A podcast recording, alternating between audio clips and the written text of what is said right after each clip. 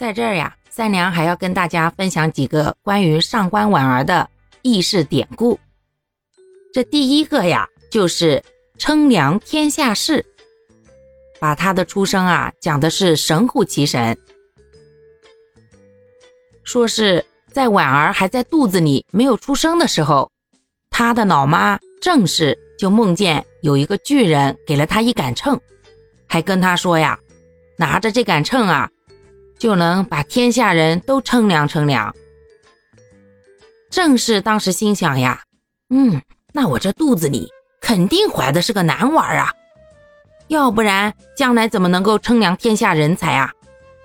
哎，哪个晓得高兴得太早，孩子哇哇落地一看，却是个姑娘。但谁知道兜兜转转，这婉儿长大以后。还真的就专秉内政，待朝廷品评了天下诗文，果然就真的成了称量天下事。